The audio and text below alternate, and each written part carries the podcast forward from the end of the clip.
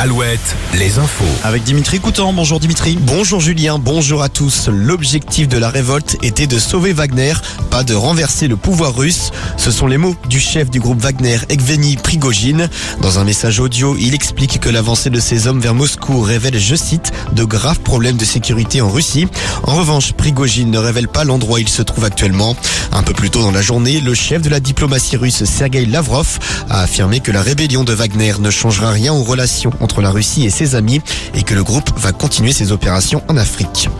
Au chapitre fait divers, sept personnes ont été interpellées le 20 juin dernier dans l'Indre dans le cadre d'une enquête sur un trafic de véhicules et de pièces détachées. Les principaux protagonistes de ce réseau ont été présentés au parquet de Châteauroux et feront l'objet de poursuites pénales en octobre prochain. Un professionnel de l'automobile apporterait également son aide à ce réseau. Il serait lui aussi poursuivi devant le tribunal judiciaire. Les véhicules découverts lors des perquisitions ont été restitués à leurs propriétaires. Fin de la première journée des épreuves du brevet aujourd'hui pour les plus de 860 000 collégiens. Les élèves ont planché aujourd'hui sur les épreuves de français et de mathématiques. Demain, place à l'histoire géo et les sciences. Pas d'alcool dans les stades aux Jeux Olympiques de Paris 2024. C'est une information de nos confrères du Parisien. Le comité d'organisation des JO a décidé d'interdire les boissons alcoolisées dans son offre de restauration en conformité avec la loi E20, loi qui interdit depuis 1992 la publicité et la vente d'alcool dans certains lieux, dont les stades. Seuls les spectateurs en VIP pourront boire une coupe de champagne ou un verre de vin rouge sur les sites des JO. En foot, les suites de l'affaire Bordeaux-Rodez. Pour rappel, les Girondins ont perdu le match sur tapis vert face aux Ruténois, les empêchant de monter en Ligue 1 et entraînant aussi la descente d'Annecy en National.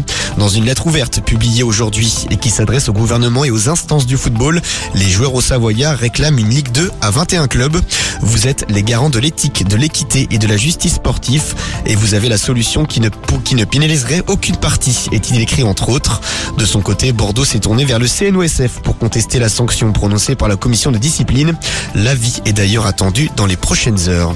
Et puis en basket, Victor Wembanyama ne disputera pas la Coupe du Monde avec l'équipe de France. Le tout nouveau joueur des Spurs de San Antonio l'a annoncé hier à nos confrères de l'équipe. Il faudra donc attendre les JO de Paris 2024 pour voir Wemby dans une phase finale avec les Bleus.